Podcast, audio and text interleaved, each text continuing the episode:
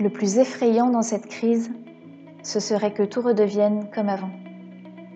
Éric Orsena. Ouvrez grand vos oreilles, le comité Grand Lille se digitalise avec ses cafés de l'après. À partir du lundi 6 avril et les jours qui suivent à 13h45, on fait le tri entre le futile et l'essentiel, entre ce qui va rester du monde d'avant et ce qui va ou doit changer dans celui d'après. À l'heure du café, Jean-Pierre Le Tartre reçoit un invité, une personnalité de haut niveau, au point de vue éclairant et éclairé. En 20 minutes chrono, il vous invite à prendre un vrai shot d'inspiration avec votre café avant de retourner télétravailler. Vous êtes prêts? Alors c'est parti euh, Bienvenue à tous euh, au cinquième café euh, de l'après. Donc Ludovic, je pense que tu es chez toi à Toulon. Hein, et je vois un magnifique fruitier derrière. Et je veux dire, je suis ravi euh, de te recevoir parce que, au fond, on parle de l'après. Et aujourd'hui, nous avons la chance d'avoir euh, un euh, des membres du top 100 des leaders de demain en France. Et tu es aussi Young Global Leader au World Economic Forum. Donc, on a effectivement, on parle de l'après avec un des futurs grands leaders de notre pays ou de notre monde. Donc, merci Ludo d'être là. Euh, Ludovic, pardon, je vais t'appeler Ludovic. Euh, merci Ludovic d'être là, de, de, faire partager tes réflexions.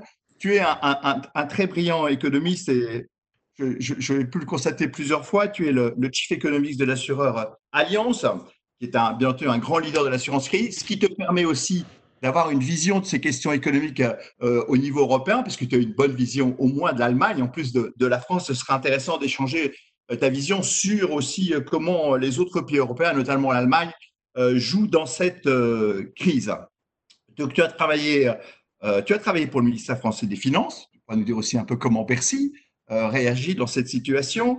tu as travaillé pour la Banque mondiale et aux Nations Unies. Donc, tu enseignes à HEC et, et dans d'autres dans d'autres lieux et tu es assez souvent aussi sur un certain nombre de médias. Donc, mon, cher Ludovic, euh, voilà, on va démarrer euh, cette séquence, donc 20 minutes d'échange hein, par rapport à, ta vision de la situation et surtout sur comment tu vois euh, l'après. Mais d'abord, on a toujours une petite question un peu personnelle, c'est qu'est-ce que tu feras le premier jour du déconfinement? Je vais retourner au bureau, non? Non, je ne sais pas si. Je pense que j'irai voir mes parents, en fait, figure-toi. Ouais. Parce que ma mère est sur le front, puisqu'elle est, elle est soignante dans une EHPAD. Ah et euh, ma petite sœur aussi, et ils sont tous dans le sud-ouest. Et donc, euh, je pense que ça m'aura rappelé à l'ordre que c'est pas mal d'aller voir ses parents plus souvent. Pour l'instant, ils mmh. sont tous en bonne santé, mais c'est vrai que euh, cette distanciation sociale rappelle que la cellule familiale, c'est parfois très important. Donc, je pense que j'irai les voir. Ouais. Effectivement. Donc, Ludovic, dans la situation actuelle, on a vu cette nuit, hein, l'Europe euh, décidait enfin d'un plan de relance euh, de 500 milliards, même si on ne sait pas très bien encore si c'est de façon solidaire ou, pas à ce stade, d'après ce que j'ai pu lire.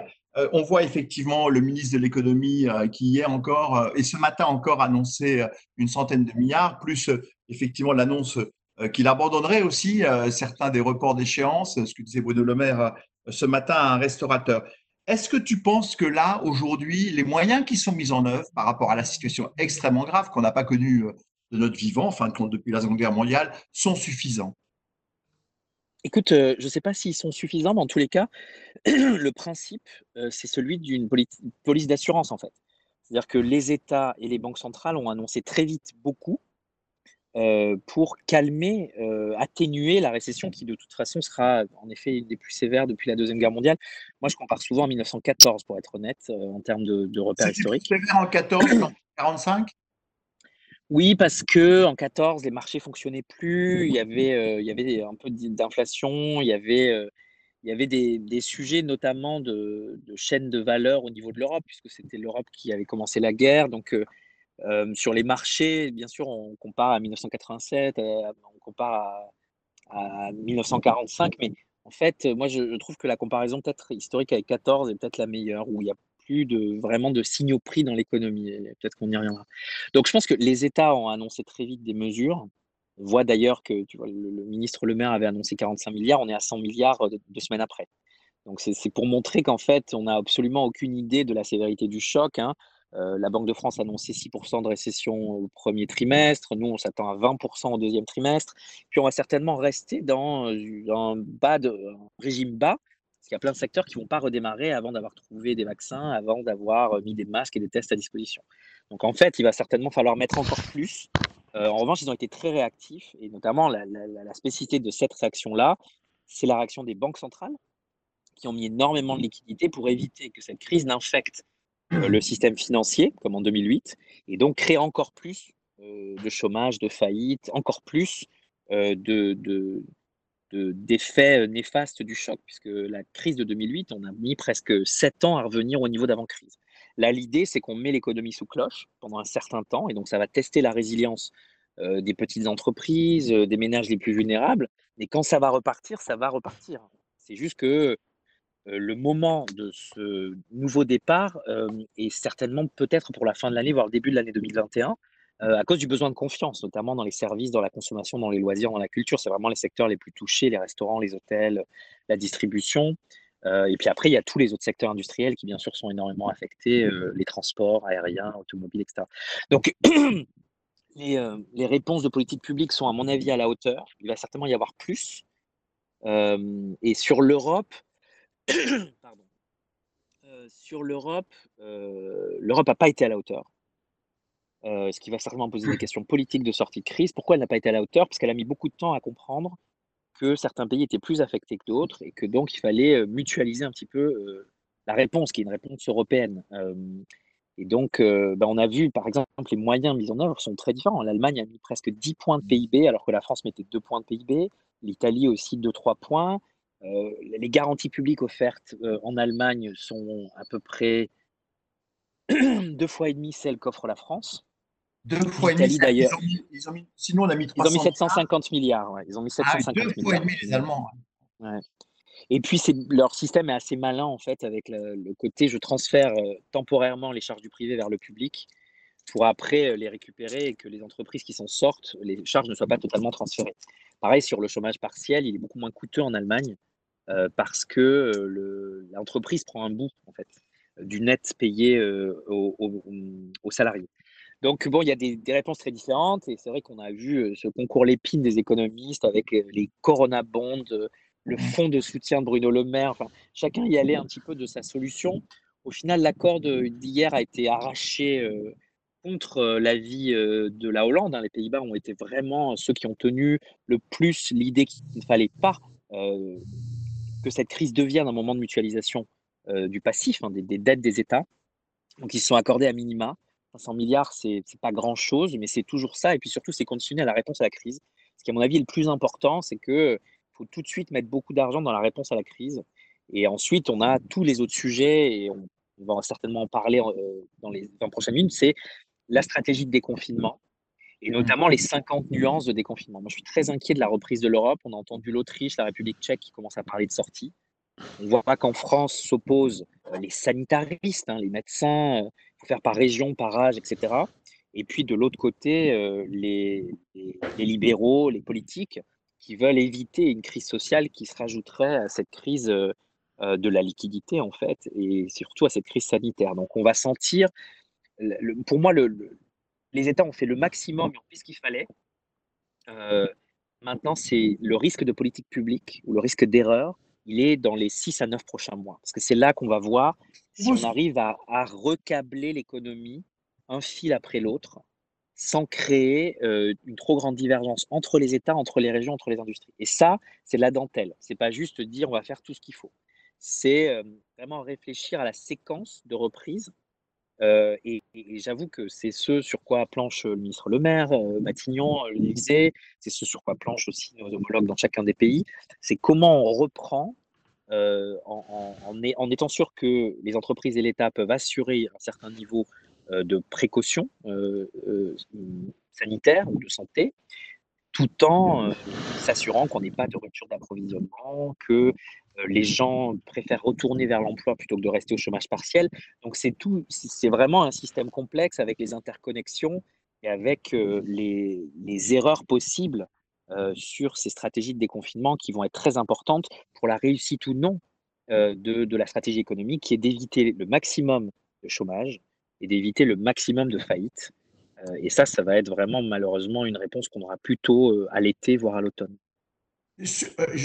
Oui, sur la, restons sur la stratégie de déconfinement. Je reviendrai après sur la question du rôle des États. Mais sur la stratégie de déconfinement, est-ce qu'il n'y a pas un risque complémentaire aussi au fait qu'au fond, l'épidémie euh, c'est euh, diffusé dans les pays euh, pas en même temps, pas tout à fait en même temps? On voit bien que les Américains sont, derrière nous, entre guillemets, pour le moment. Les Italiens étaient devant nous. Est-ce que c'est pas justement, donc on va pas se déconfiner forcément au même moment? Est-ce que c'est pas justement une grosse difficulté dans ce que tu expliquais, de la complexité de la stratégie de déconfinement? Bah, au début, je pense qu'on avait un peu cette a priori, cette idée qu'il y avait une séquence. Et donc, la Chine était la première touchée, la première à sortir, 76 jours au total puis euh, l'Italie, puis l'Europe au total, puis les États-Unis. En fait, ce qu'on voit aujourd'hui, il y a ce fameux R0 qui est un peu le, juge de paix épidémique, qui est le, nombre de personnes que tu infectes quand tu es malade. Et donc l'idée, c'est qu'il y, euh, y avait un très bel article par un, jeune qui parlait du marteau et de la danse, en disant bah, le, confinement, c'est le marteau qui permet d'arrêter la circulation du virus, du moins de, de, calmer le R0, de le baisser en dessous du 1. Mais dès que tu repars euh, tu fais repartir l'économie, tu remets des places d'échange, et donc euh, bah, tu danses un peu avec le virus. C'est une danse macabre, et donc euh, je pense que tous les pays vont être, euh, après le déconfinement fort, dans un pas de deux avec le virus. Donc en fait, bien sûr, le fait que la Chine soit la première sortie lui donne un avantage comparatif certain sur les chaînes de valeur, et elle va certainement le, jouer à mort. Hein que ce soit dans sa démarche philanthropique, le fameux soft power de, la Chine. C'est un moment de vérité pour la Chine. C'est d'ailleurs pour ça que la, guerre de l'information est très très forte entre les Chinois nous auraient-ils menti, etc. Si tu veux, il y a aussi derrière une, politisation très forte euh, de la rivalité sino-américaine qui existe avant la crise. Et puis, et puis même s'il y a cette structure, on voit en Europe, par exemple, que euh, le fait que les Autrichiens et les Tchèques décident de sortir un peu plus tôt, ça pose de grosses questions sur, par exemple, la chaîne euh, d'approvisionnement de l'automobile, qui est par construction européenne. Le fait que l'Allemagne, par exemple, n'est pas confinée de façon aussi stricte que nous et protéger l'industrie peut-être mieux que nous, veut aussi dire que leurs usines, les, capacités de production, l'épidémie, c'est pas comme une guerre, tu n'as pas une destruction des capacités de production. En revanche, tu les mets sur pause et la question, c'est est-ce que tu arrives à les faire repartir? Donc, bien sûr qu'il y a cette séquence est là, mais moi, je pense qu'il va falloir s'habituer, au moins pendant neuf mois, à jouer de façon assez, euh, assez maligne avec des résurgences du virus et donc avoir une stratégie économique en parallèle de la stratégie sanitaire va être, à mon avis, très importante. La difficulté, c'est ce qu'on disait euh, en, blaguant en introduction, c'est qu'aujourd'hui, tu mets cinq épidémiologistes dans une salle, il y a six opinions, ce qui était un privilège réservé aux économistes. Et donc, euh, il, y a, énormément de forces euh, isosténiques, on dirait. C'est-à-dire, il y a, des, forces dans un sens et dans l'autre qui font que c'est très difficile de prendre une décision. Et donc, c'est des questions d'arbitrage. Et toute la confiance que tu as dans les institutions et dans la politique est majeure. C'est pour ça qu'on voit que les pays populistes, qui ont un populiste à leur tête, sont dans une situation catastrophique. Je pense à l'Angleterre, je pense aux États-Unis, parce qu'il n'y a pas de confiance dans la parole politique. Et la vraie reprise, elle sera lorsque on aura confiance qu'on peut circuler librement. Et comme on va certainement euh, avoir euh, bah, une certaine séquence entre, par exemple, euh, des lieux où on peut tout de suite mettre en place des mesures sanitaires adéquates et des lieux dans lesquels on ne pourra pas, notamment les restaurants, les événements, ça, ça va être les voyages, ça, ça va certainement, si tu veux, mettre l'économie dans un régime bas de croissance, mais aussi peser sur la reprise de certaines économies qui sont plus tertiarisées que d'autres. Tu vois, si, tu es exportateur net comme, l'Allemagne dans l'industrie, la stratégie ne va pas être du tout la même que si tu as un déficit commercial comme la France. si tu es les États-Unis avec un secteur financier très fort, ta stratégie ne va pas être la même que le Brésil qui exporte des matières premières. Donc, il va y avoir au-delà de la séquence du confinement strict, dans la vie avec le virus, jusqu'à trouver un vaccin ou, un traitement qui fonctionne en masse, on va avoir euh, des, problèmes d'absence de, synchronisation qui vont être importants pour les secteurs qui sont très longs, donc qui ont des chaînes de valeur très longues. Donc bien sûr l'auto, les transports, euh, la machine-outil, l'agroalimentaire, et aussi des secteurs qui sont des secteurs fournisseurs de, des entreprises comme les services, ou alors très proche du consommateur comme hôtellerie, restauration, lieu de, de lieu de rassemblement événementiel et voyage. Quand tu expliques la stratégie des pays en fonction de qui sont importateurs ou exportateurs, ça peut expliquer peut-être que l'Allemagne, pour une fois, est plus ouverte à mutualiser des dettes avec les autres pays européens parce qu'elle a intérêt que ses clients redémarrent. Complètement. Hein Complètement. En fait, l'Allemagne a été touchée beaucoup plus fortement que nous, puisque les premiers canaux de propagation du choc, c'est un canal commercial. On a détruit, on va détruire certainement cette année près de 7 000 milliards de dollars de commerce extérieur dans le monde. Et donc, pour un pays exportateur net comme l'Allemagne, c'est une catastrophe déjà en soi. Ensuite, on a eu un choc financier. L'Allemagne est un pays où il y a beaucoup d'épargne. Donc forcément, bah, si tu places ton argent aujourd'hui, que ce soit sur les actions, sur les obligations, sur, l'immobilier, il y a un pet euh, à prendre qui ne va certainement pas être complètement euh, évaporé euh, d'ici l'été. Donc l'Allemagne le, avait déjà pris ces deux chocs, la, France était un peu plus résiliente, et puis après il y a ce choc de séclusion, ce choc de, confinement qui lui affecte tous les pays de la même façon, puisque tous les pays dont on parle sont liés très fortement à la, consommation. Et après, là où tu as raison, c'est que sur la reprise, pareil, une fois que tu lèves le confinement, ben, si tu as un intérêt financier ou euh, commerce extérieur, tu vas devoir faire attention à tes débouchés. Et donc pour l'Allemagne, euh, c'est très important que ces pays euh, clients consomment et repartent. Parce que si l'industrie française, italienne, belge, néerlandaise ne repart pas, L'Allemagne n'a pas de débouché, ça ne sert à rien d'envoyer tes gens à l'usine s'ils ne peuvent pas exporter. Et donc, c'est sûr que ça a certainement joué en la faveur, mais si tu prends le cas de la Hollande, qui s'est opposée très fortement à cette mutualisation, après, on peut parler dans les détails, ce n'est pas une vraie mutualisation, ce n'est pas exactement dans quel euh, sens, c'est pas... C'est la BCE qui fait le gros du travail toujours. Hein. C'est-à-dire c'est la BCE qui va acheter euh, ces émissions. Et donc, c'est pour ça que tout le monde est assez d'accord pour le faire, même si ça, ça, casse, si tu veux, un, dogme de politique publique qui était l'indépendance des banques centrales. la Fed le fait, la Banque d'Angleterre le fait, et tout le monde se met un peu à le faire. Et ça pose certainement la question plus tard de, cette indépendance de la Banque centrale vis-à-vis des, des, ministères des Finances. Mais la Hollande, c'est un cas très spécifique. Pourquoi? La Hollande, aujourd'hui, est un, euh, est un paradis fiscal pour plein de groupes. Et donc, euh, mais c'est aussi un gros pays exportateur. La Hollande, mmh. euh, le cœur de la Hollande bat euh, avec l'industrie automobile, l'export, les ports, les infrastructures de transport. Et donc c'était assez intéressant de voir que je pense qu'il y avait une partie de la Hollande très terrienne qui se disait bah non, il faut absolument que tout ça reparte parce que nous on a un pays, on est un petit pays très affecté par les flux commerciaux. Et tu as toute une partie de la Hollande et le ministre des Finances est un ancien du consulting financier qui dit bah non en fait nous on a les sièges de boîte, donc en fait on a des revenus fiscaux qui sont liés juste au fait qu'on a attiré des entreprises. Et donc, ça pose aussi la question, si tu veux, des, des effets de structure dans l'Europe euh, exsanté. Je pense au Luxembourg, par exemple. Le Luxembourg, c'est aussi quelque part un paradis fiscal pour plein de raisons. Super. En revanche, le Luxembourg importe 50% de sa main-d'œuvre tous les jours, les pendulaires qui viennent travailler au Luxembourg. Et donc, si les gens sont confinés en France, ils n'ont pas de main-d'œuvre. Et donc, si tu veux, il y a, une opposition euh, très forte qu'on va retrouver. Et, ce, choc va, comme il va opposer les gens qui sont plus ou moins vulnérables, les industries qui sont plus ou moins vulnérables, les pays qui sont plus ou moins vulnérables, ce choc oppose aussi au sein des pays les classes sociales. Et au sein des pays, il oppose aussi euh, les, euh, l'élite du peuple. On l'a vu, enfin, moi je, pense que la leçon, parle, si on parle de l'après, la leçon qu'il faut que tout le monde garde en tête, c'est qu'il faut absolument augmenter le salaire de ces femmes, de ces hommes qui travaillent au quotidien à l'hôpital, euh, qui ont accepté de faire des livraisons, de, tenir une caisse, euh, d'être exposés.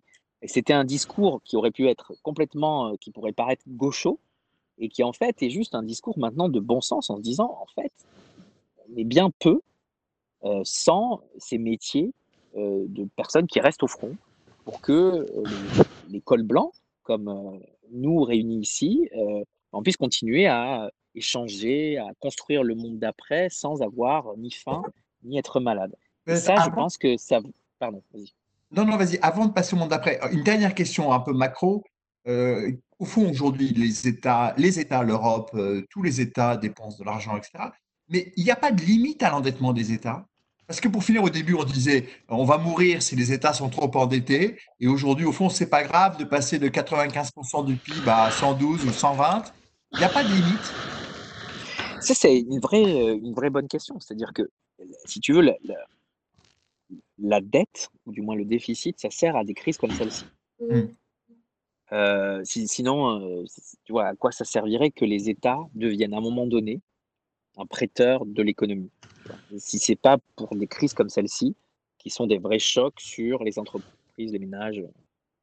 Euh, après, la, question, c'est la BCE, ou du moins en Europe, mais la Fed aux États-Unis, les banques centrales ont décidé d'éviter que cette crise de l'endettement public ou du transfert des charges privées vers le public de façon temporaire crée un stress de, de liquidité, donc un stress de financement, euh, éviter par exemple que l'Italie s'endette à des taux records. Rappelez-vous, en 2012, en 2014, l'Italie s'endettait à 10 ans à 7%, 14%. C'était des chiffres incroyables. Aujourd'hui, l'Italie, elle s'endette à 1%, d'accord 1,3%.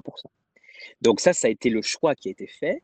Après, ta question, c'est en effet comment on sort de ça? Ça, c'est une vraie question parce qu'il y a des pays qui savent revenir vers des niveaux acceptables d'endettement il y a des pays comme le nôtre pour lesquels il y a une rémanence de l'endettement qui crée qu'on est de moins en moins équipé pour la prochaine crise. Ça, c'est dans la théorie classique.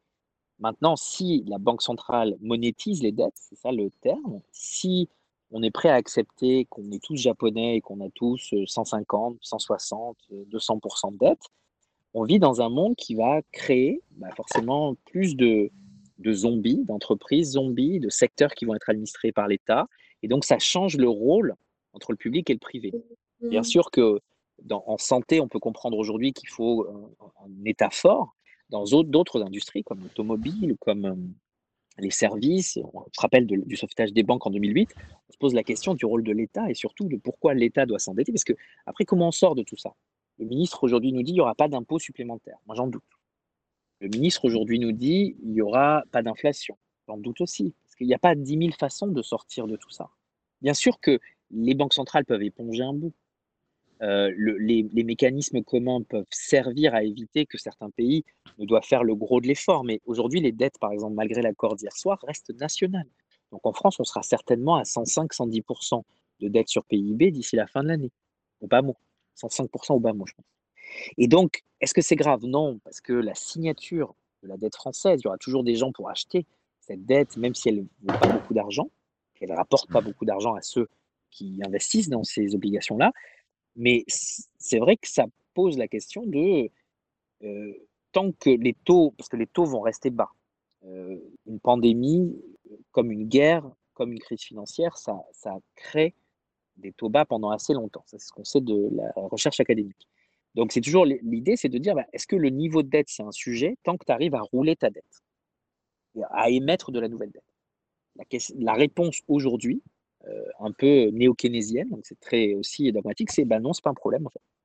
Après, il y a la question de la solvabilité des États. C'est pas pour nous en France, mais quand on pense à, l'effet de cette épidémie sur certains pays émergents qui n'ont pas la crédibilité de la zone euro, qui n'ont pas la richesse de la zone euro, qui n'ont pas euh, l'appareil industriel euh, de la zone euro, ben pour ces pays-là, qui vont vouloir aussi faire pareil.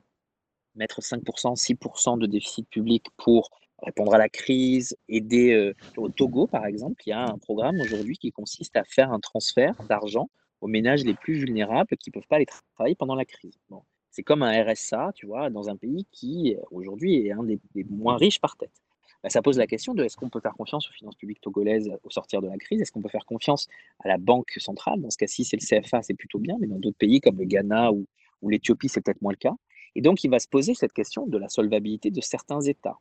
Et ce qu'on voit aujourd'hui, euh, c'est que depuis, à mon avis, euh, les États-Unis depuis Hamilton, donc ça fait des siècles, mais le, en France, au moins depuis la gestion de la crise grecque, on a décidé de rester ensemble. Et donc, en décidant de rester ensemble, le niveau d'endettement n'est plus un sujet. En revanche, la gestion de cet endettement, et notamment les pressions qu'on met au pays pour revenir à un endettement un peu plus faible, créer des crises politiques. Et donc, moi, je me pose la question, au sortir de cette crise, est-ce qu'on va répéter le, ce qu'on a fait en 2010, c'est-à-dire tout de suite tomber sur certains pays en leur disant, on vous a permis d'émettre de la dette, on vous a permis d'aider vos entreprises, vos ménages en difficulté, maintenant il faut ajuster, il faut ajuster très très très vite. Et ça, ce sera, si tu veux, ça, ça fait sens pour éviter d'avoir des niveaux d'endettement énormes. si les taux venaient à remonter, sur pareil. Mais si on pense que les taux restent bas, on aura certainement moins d'incitation à respecter un 60%. Il faut se dire qu'aujourd'hui, euh, avant la crise, il y avait deux pays qui respectaient trois, qui, respectaient le niveau, euh, les critères de Maastricht d'endettement 60% de dette sur PIB. Ah ouais, L'Allemagne qui venait d'y arriver après 10 ans. Euh, robinet. L'Irlande et la Hollande n'était pas loin. Maintenant, aucun de ces pays ne sera à 60% de dette sur PIB. Et donc, ah. euh, les États-Unis sont à 100%. Moi, je me pose la question est-ce que ces critères ont encore un sens Ça, c'est sûr. Et de manière générale, est-ce qu'on n'a pas dépassé ce problème-là et que le vrai sujet, c'est plutôt euh, le sujet de l'emploi qui va se poser? Forcément, on voit euh, les changements sur la productivité à cause de cette crise, les sujets de l'efficacité de la dépense publique et de sa qualité. Parce que sur le sortir de la crise, si tu as des pays qui continuent de faire du financement de certains secteurs gagner en compétitivité, parce que la France, ce qu'on entend beaucoup en France, c'est ce besoin de retrouver une souveraineté. Attention avec euh, le chevènementisme. La souveraineté, c'est bien dans des secteurs quand ils sont très circonscrits, dans la santé, dans les principes actifs, dans des choses. On a compris qu'on avait fait des bêtises en étant peut-être trop vulnérables et trop dépendants de pays qui n'étaient pas forcément amis en temps de crise. Mais attention à ne pas vouloir être souverain sur tout, parce que c'est pas 100 milliards que ça va nous coûter, c'est 500 milliards que ça va nous coûter de vouloir refaire des bagnoles entièrement françaises, de vouloir avoir des chaînes d'approvisionnement entièrement françaises.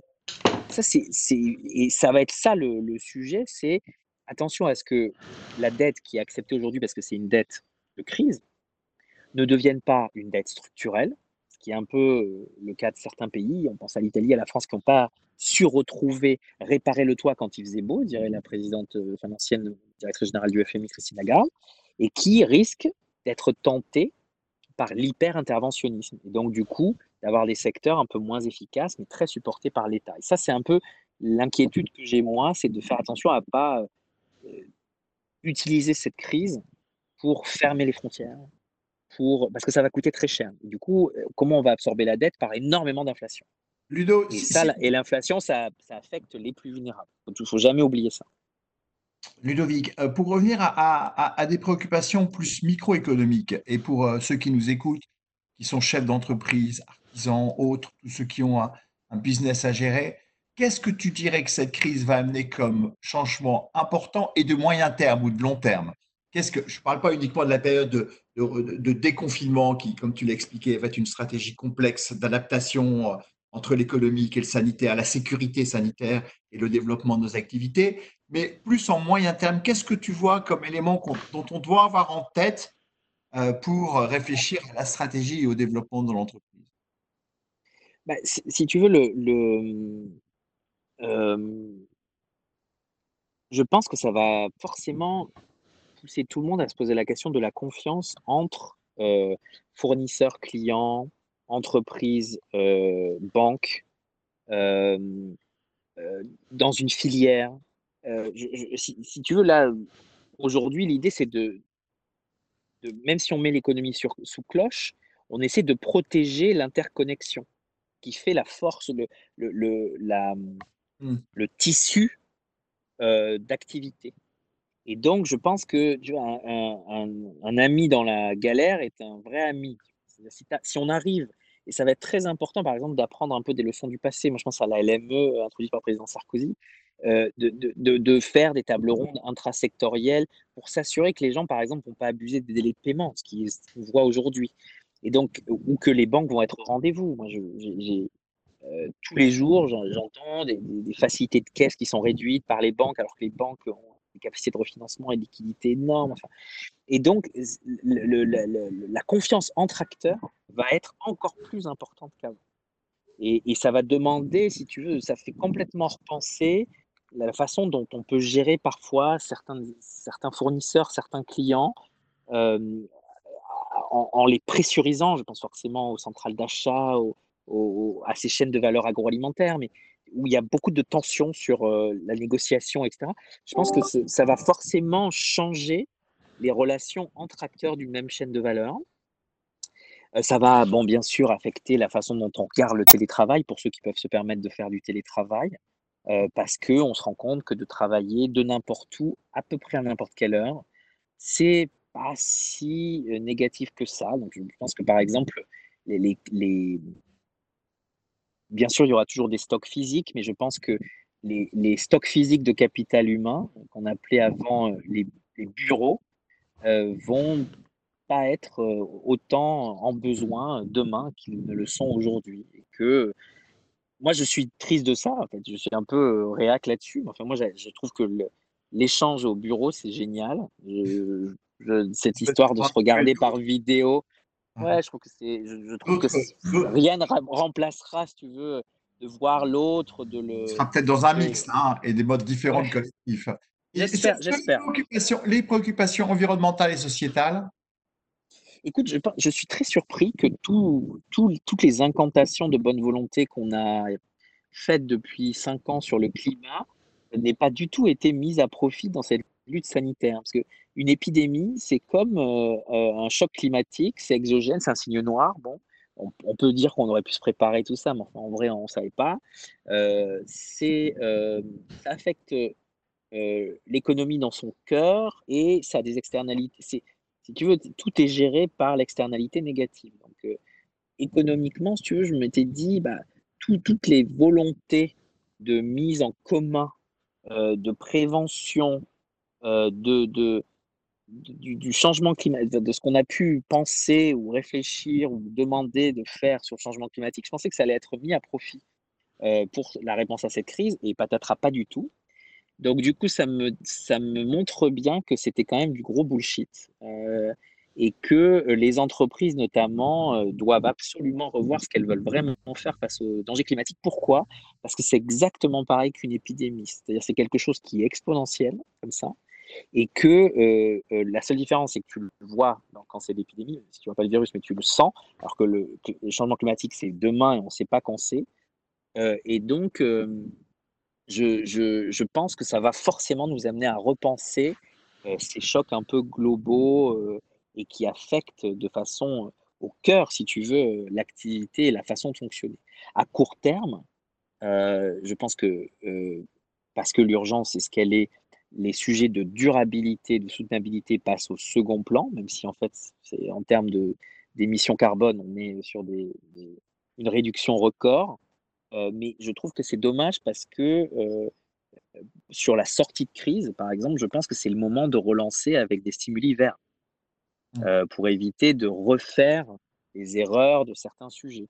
C'est le moment aussi de repenser la réglementation dans certains secteurs. Le secteur automobile, je suis désolé de reparler de celui-ci, mais il a été très affecté par les normes carbone mises en place et on voit qu'ils n'arrivaient pas à s'en sortir. Et donc là, il faudrait utiliser une partie du support public pour faire une vraie transformation. donc, je, ma, ma crainte, c'est qu'on déconnecte décorrèle les deux, alors qu'en fait, c'est un vrai même sujet, qui est celui de, qu'est-ce qu'une entreprise euh, responsable euh, de autre chose que juste son bas de bilan.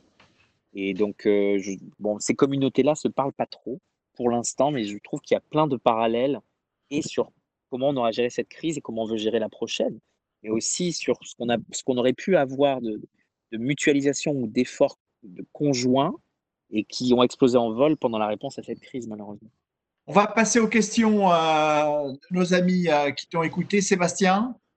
Oui, volontiers. Alors, il y a beaucoup de questions. Merci à tous. Je rappelle que vous pouvez envoyer vos questions sur le chat, là, dans votre barre de QNR. Euh, alors, je vais essayer de les sérier.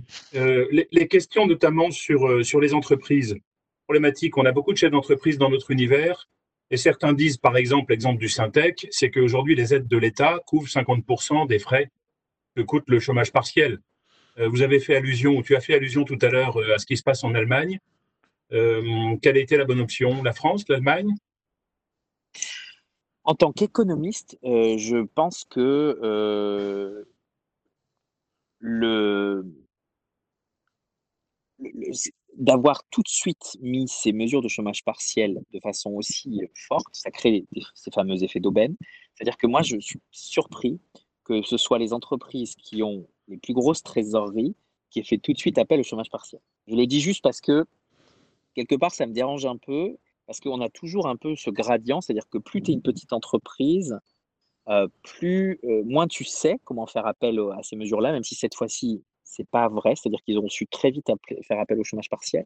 Et par exemple, sur les liquidités bancaires, je trouve qu'il y a vraiment un gradient. Plus tu es petit, plus tu t'es fait avoir, et plus tu es grand, plus tu as des facilités de, paiement, de trésorerie incroyables. Donc, euh, il y a quand même garder en tête qu'au-delà de ce que peut faire l'État, il y a des entreprises, il y a, des cas très très différents d'entreprise à entreprise, de secteur en secteur.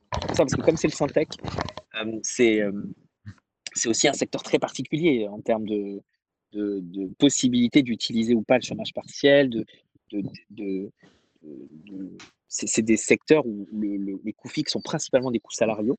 Et donc forcément, toute aide permet de faire un bridge de trésorerie assez, assez important. Sur les comparaisons euh, internationales, euh, ce qui est sûr, c'est que euh, les Allemands ont l'habitude du chômage partiel et pour, euh, même si cette disposition de chômage partiel-là est un peu différente parce qu'elle est plus généreuse que les dernières, il y a, euh, par exemple, ils n'ont pas fait de chômage, enfin, ils n'ont pas fait d'aide pour les indépendants, les libéraux, qui nous va nous coûter très cher et qui, euh, et qui en Allemagne n'est pas là. Donc c'est vraiment une aide qui est, nous, c'est jusqu'à, je crois, 5 fois et demi le SMIC ou je sais pas quoi, en, ce qui est beaucoup. Hein. en Allemagne, il n'y a pas de limite, c'est dégressif. Donc en fait, il y a des effets de seuil qui vont être moins présents en Allemagne. Il y a l'entreprise euh, euh, a, moins de stigma euh, à utiliser le chômage partiel. En France, il y a beaucoup d'entreprises qui se trouvent un petit peu pressurisées par les partenaires sociaux, etc., sur ces questions de chômage partiel. Donc, c'est des comment dire, l'organisation du travail est, un peu différente. je ne sais pas s'il y a une formule qui est meilleure que l'autre. Euh, moi, ce qui est le plus important pour moi, c'est pas le chômage partiel aujourd'hui, parce que ça, c'est une mesure d'urgence. Et donc, je me fous des effets d'aubaine, je me fous si on peut-être aurait pas dû, peut-être aurait pas dû, si ça. Ce qui m'inquiète, c'est après. Parce que si ça dure six mois, euh, est-ce qu'on transforme les euh, ajournements de charges en des annulations de charges, qui est un peu en discussion à Bercy aujourd'hui On le fait dans quel secteur? Parce que là, aujourd'hui, c'est tout le monde sort toutes les fédérations, mais tout le monde commence à dire bah, regardez dans mon secteur, vous ne me laissez pas ouvrir, qu'est-ce que je peux faire? L'hôtellerie, par exemple. Regardez dans mon secteur, je peux, pas, je peux faire travailler depuis, euh, les gens depuis chez eux, mais ils sont moins productifs. Et donc, on va avoir une pression très forte des groupes d'intérêt.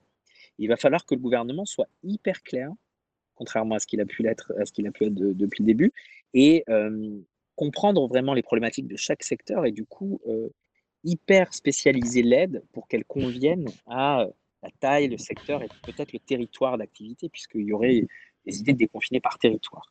Pourquoi je dis ça? Parce que euh, c'est sur cette deuxième partie que le chômage partiel va être le plus utile. Moi, ma grande crainte, je vais vous le dire, c'est que, à part la fraude et tout ça, mais ça, je pense que c'est épiphénoménique, encore une fois, mais dans la deuxième partie, le vrai sujet, ça va être les entreprises qui vont garder des gens veilleuses en chômage partiel, alors que ces gens-là pourraient être plus utiles dans un autre secteur, parce qu'on a un problème de manque de flexibilité du marché du travail en France. Alors en Allemagne, le travail est hyper flexible. Alors bien sûr, tout le monde a peur, donc personne bouge, d'accord? Mais euh, les Allemands euh, se déplacent plus entre secteurs que nous, euh, et donc ça, ça risque d'être à leur avantage, parce qu'ils vont peut-être partir d'un endroit où ils sont au chômage partiel pour aller vers un autre endroit, parce qu'ils ont, ils vont repartir peut-être avec plus de plus de force sur notamment l'industrie et, alors que nous, on va, on va devoir attendre que les services et les secteurs du consommateur repartent. Donc c'est plutôt sur la deuxième partie qu'on va voir si on arrive à, faire euh, ces vases communicants entre le privé et le public et que les mesures continuent sans euh, tordre les incitations des gens à aller au travail, à reprendre l'activité, etc. Ça, pour moi, ça va être, euh, ça va être très important. Euh, avant de travailler chez Allianz, je travaille chez Euler Hermès et donc on regarde beaucoup le risque de faillite. Aujourd'hui, on, on pense qu'il y a à peu près entre, entre 5 et 10 000 entreprises qui sont à risque de faillite à cause de cette crise en France. Et c'est beaucoup dans le BTP, c'est beaucoup dans les services, c'est beaucoup dans la distribution de détail. Et donc, les, les, aides aident beaucoup les grosses entreprises, les plus petites entreprises. S'il n'y a pas d'activité pendant, s'il n'y a pas de courant d'affaires pendant 2-3 mois, c'est très difficile, malgré le chômage partiel, de repartir. C'est pour ça cette idée de garder la confiance et de garder le lien avant-après va être, euh, hyper importante. Désolé pour une longue réponse, mais ça ouvre pas mal de, tiroirs pour réfléchir à, ces mesures d'aide et surtout à leur pérennité ou du moins à leur efficacité dans le deuxième temps qui est plus celui de l'urgence, mais qui est celui de la réouverture. Alors justement, euh, c'est très bien parce que dans ta réponse, tu as répondu à deux, trois autres questions. Donc, euh, ceux qui ont posé les questions se reconnaîtront. Non, il y a une question qui dit globalement le quoi qu'il en coûte de Macron, euh, c'est jusqu'où? Bah, Je pense qu'il ne le sait pas lui-même. et c'est un peu ce qui est c'était très couillu, comme on dit. que je trouve que je trouve qu'il est. C'est encore une fois, je, moi, je suis très content qu'on ait euh, un président qui soit pas populiste, parce que peut lui reprocher plein de choses, mais euh, il, euh, il gère plutôt assez bien ce temps de crise. Après, je pense qu'ils jouent tous, tous les leaders politiques, aux apprentis sorciers aujourd'hui. C'est-à-dire que personne ne sait vraiment combien de temps ça va durer. Il faut une grande modestie en tant qu'économiste. Moi, je passe mes journées à faire des prévisions et à écrire des papiers, des papiers, à prendre des décisions sur l'investissement. Et, je fais ça avec une grande modestie. C'est-à-dire que j'ai un horizon de prévision qui est extrêmement réduit. Et mon job, c'est plutôt d'anticiper les prochaines étapes plutôt que d'avoir une vraie idée de la magnitude du choc, mais aussi de comment les gens vont se comporter sous un stress euh, aussi fort. Parce qu'il y a il y a l'anxiété, il y a des, comportements irrationnels, il y a une fragmentation politique euh, avant. Quoi. Euh, et, encore une fois, le, je vois la question qui est posée sur la planche à billets, donc je rejoins. Dire que le, tout ce que les leaders ont, annoncé aujourd'hui, ça ne peut être efficace que si on évite le stress financier, ce qui est le rôle des banques centrales. Donc en fait, on oublie, parce que c'est quelque chose qu'on connaît moins que euh, les banques centrales jouent un rôle majeur dans cette crise.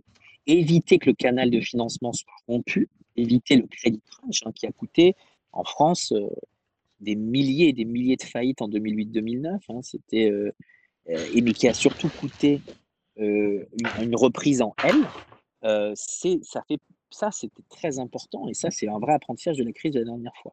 Donc, le, quoi qu'il en coûte, il n'est pas tant pour les finances publiques françaises, même s'il y aura forcément une partie qui va se voir dans l'impôt. Et je pense que ça sera dans l'impôt des entreprises et pas l'impôt des ménages, si vous me demandez à 5 ans, parce qu'il y avait une baisse tendancielle de l'impôt sur les sociétés. le président s'était engagé pendant le quinquennat à baisser euh, l'impôt sur les sociétés. Ça va être une promesse qui est difficile à tenir, mais bon, pour l'instant, ils la tiennent. Mais la vraie question, c'est en effet, c'est quelle partie de cette dette se retrouve dans le bilan de notre banque centrale? Et, moi, personnellement, je pense que c'est pas grave que la Banque centrale ait un bilan euh, inflaté, parce que dans, dans, la façon que j'ai de voir la théorie économique, je trouve que la, le bilan euh, économique d'une banque centrale n'est pas le même qu'un bilan financier. Il y a beaucoup de passifs. C'est pas euh, une source de, de, de, faillite ou d'insolvabilité, parce que c'est une banque centrale, donc c'est la signature qui compte, c'est l'euro. Euh, mais ça va certainement créer de l'inflation, énormément de circulation monétaire. Et c'est grave l'inflation Et c'est grave l'inflation Est-ce que c'est une solution un peu d'inflation? Moi, je pense qu'on a besoin de plus d'inflation. Hum. Mais tout est une question de combien. Hum. Si tu me dis, bah, on va, on va peut-être avoir 3% d'inflation pendant 3 ans jusqu'en 2025 ou en 2023, bon, ben, c'est pas très très grave. Quoi. Euh, si tu me dis, bah, on a 5-6% d'inflation et on n'arrive pas parce que, parce que la plupart des mesures cherchent à, à protéger l'épargne. Mmh. Que ce soit les mesures de chômage partiel, comme les mesures d'ajournement et peut-être d'annulation de charges, l'idée c'est protéger l'épargne en transférant les charges privées vers le public. Donc, de facto, bah, tu mets plein d'argent public. Et donc, euh, c'est la Banque centrale qui décide un peu du volume. Et, en effet, c'est open bar. Euh, puisque c'est à peu près 1000 milliards, 1200 milliards pour euh, l'Europe d'annoncer avec ce fameux programme PEP de 750 milliards plus les autres programmes. Et c'est à peu près pareil au niveau de la, de la Fed des États-Unis, c'est même jusqu'à 2000 milliards avec la Fed qui va carrément acheter des dettes d'entreprise sur les marchés. Nous, nous euh, on a dans le groupe Allianz, on a un, gérant d'actifs qui s'appelle PIMCO, qui est un des plus gros gérants obligataires aux États-Unis. Bah, le, PIMCO a eu un mandat de la Banque centrale américaine pour aller acheter des dettes d'entreprises sur les marchés pour éviter que le coût de financement des entreprises américaines explose. Parce que c'est leur Italie à eux. Hmm. C'est-à-dire que la périphérie, la dette entreprise aux États-Unis, c'est là où tu vois c'est une prime de risque. Donc il fallait absolument calmer ça. Bon, mais ces banques centrales euh, grossissent.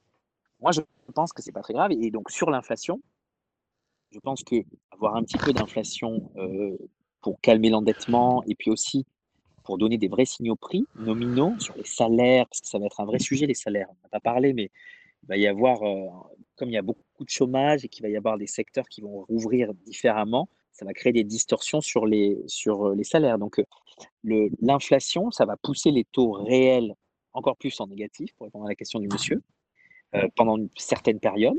Et donc, du coup, ça veut dire qu'en en fait, on va pouvoir s'endetter à très bas coût. Mmh. mais l'inflation, le problème, c'est que c'est très régressif dans l'effet. C'est-à-dire que ce sont les ménages les plus vulnérables qui sont les plus marqués par l'inflation. Il faut toujours faire attention. et c'est pour ça que les Allemands, par exemple, sont obnubilés par la lutte contre l'inflation, parce que deux fois dans l'histoire des 150 dernières années en Allemagne, l'actionnaire a été favorisé par rapport à l'épargnant. Donc, au, sortir de la, enfin, au, début du XXe siècle et après la deuxième guerre mondiale, les, enseignants, enfin, les, petits bourgeois allemands ont été spoliés de leur épargne, alors que les capitalistes industriels, les patrons d'entreprise, on leur a protégé avec la monnaie, on leur a protégé leur capital. Donc, ils sont complètement dans une société très égalitariste, beaucoup plus que ce qu'on croit. Ils sont, ils veulent absolument pas que l'inflation euh, vienne embêter, par exemple, leur choix sur les retraites. on a vu que le président a choisi de déplacer le débat sur les retraites.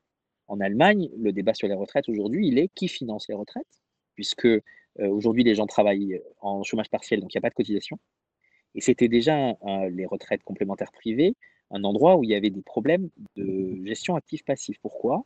Parce que les taux sont tellement bas que les entreprises ne peuvent pas donner euh, la, rente qu'ils avaient promis aux gens qui avaient mis de l'argent dans leur complémentaire retraite.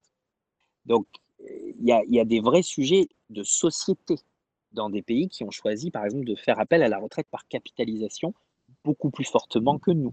Donc, c'est pour ça que l'inflation, selon ton modèle économique, euh, si tu es plus importateur, exportateur, si tes entreprises ont du pricing power, c'est-à-dire si elles arrivent à, à faire passer, c'est ce qu'on appelle le markup en finance, hein. si le prix des intrants augmente et que tu arrives à faire passer euh, ce prix à ton consommateur, ça va. Mais il y a certains secteurs, tu ne peux pas faire ça. Donc, si tu as beaucoup d'inflation en entrée et que tu es, parce que tu es sous une concurrence extrême et tu n'arrives pas à, faire passer cette inflation au consommateur, tant mieux pour le consommateur, mais toi, en tant qu'entreprise, ta marge, elle est réduite de moitié ou de deux tiers.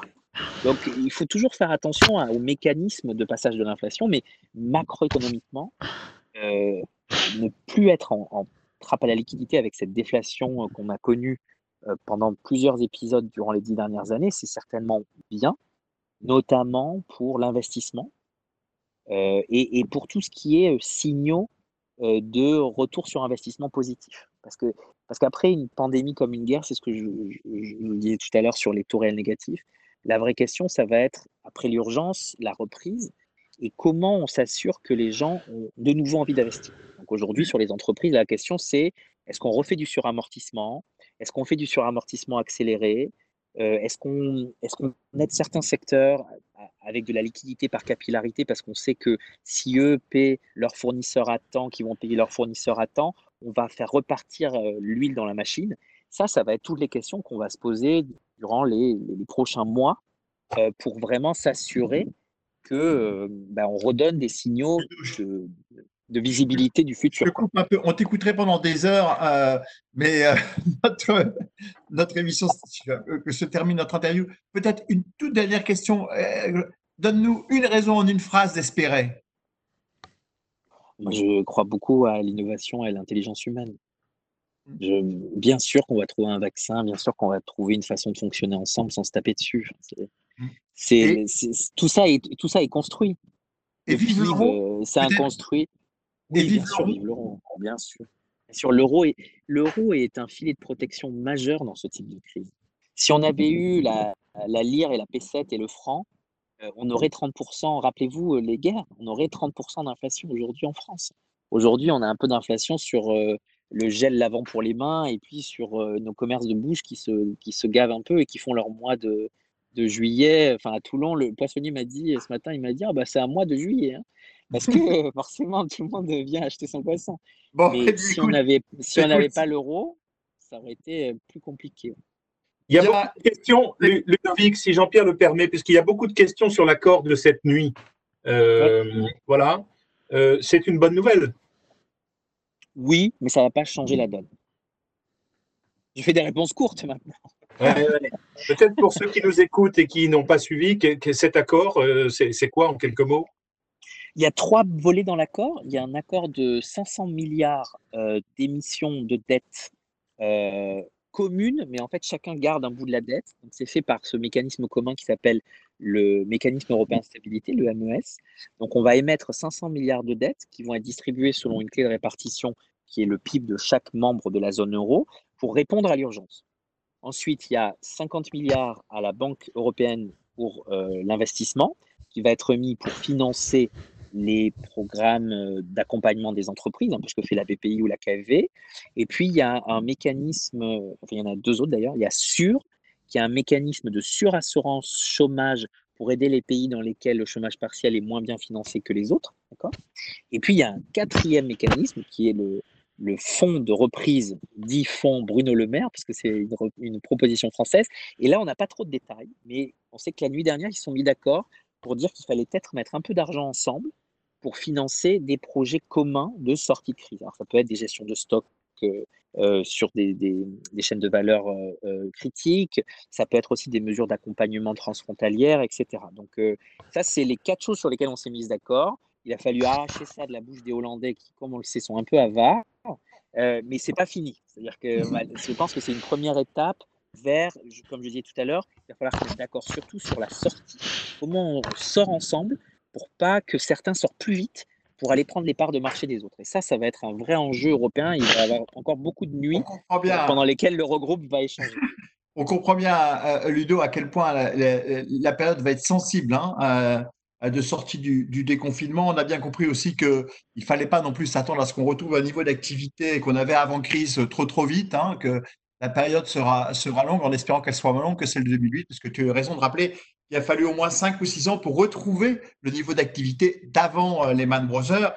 Euh, j'ai bien entendu aussi ce que tu as dit sur la confiance, hein, l'importance de la confiance dans le système économique qui est quand même toujours la clé, et au fond la question de la protection de l'interconnexion c'est un élément extrêmement important et que le risque de repli sur soi et de briser des interconnexions, qu'elles soient entre les secteurs, entre les pays, entre les économies, entre les femmes et les hommes, c'était important. Et, euh, et, au fond, je terminerai en disant, dans ce que tu as dit, il y a des choses très importantes que nous a révélé cette crise, c'est qu'au fond, on a remisé au placard et les populistes et les anti-euros. voilà. Merci. Merci. Merci, c'est un plaisir et beaucoup de succès à tous. Voilà, et, peut-être que si le confinement dure encore un peu, tu, reviens, tu accepteras de revenir. Ah, voilà, je voulais euh, profiter aussi de dire, puisque c'est notre première semaine des cafés de l'après, merci à tous ceux euh, qui nous ont aidés à organiser, bien entendu les équipes d'entreprise citées, le service informatique d'entreprise c'est Olivier Puchat qui mène ça de façon et ça marche, hein. euh, la technique nous suit, euh, les équipes de communication avec Sébastien et puis aussi Alexandra Bren de Mokondo qui, qui nous aide dans la préparation de ces, de ces interviews. Merci aussi aux médias qui parlent de, des cafés de l'après, La Voix du Nord, La Gazette et, et Loli, Place de la Corde le Club de la Presse. Merci à tous. Faites savoir et diffusez euh, dans vos réseaux sociaux euh, ce que vous entendez, euh, les invitations pour la semaine prochaine. On a une semaine prochaine extrêmement riche aussi. On a, un camarade et un ami de, de, Ludovic qui sera là la semaine prochaine, mais on a aussi dès lundi, lundi de Pâques, je te conseille Ludovic de l'écouter. Nous avons un prêtre, le prêtre Cazin, qui est, que je connais très bien, qui a l'avantage d'être prêtre vicaire de Lille, mais aussi docteur. Et, donc, euh, le lundi de Pâques, nous, converserons avec lui. Merci à tous, passez un bon week-end et rendez-vous donc à lundi, 13h45. Merci bien. Merci. Salut Ludo. Merci Ludovic. Merci Sébastien, merci Jean-Pierre. Merci à tous.